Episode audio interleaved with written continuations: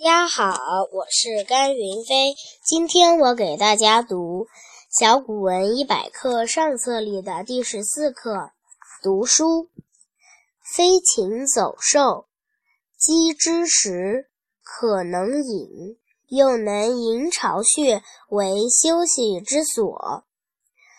其义者，能为人言，唯不知读书。故中不如人，人不读书，则与禽兽何异？谢谢大家。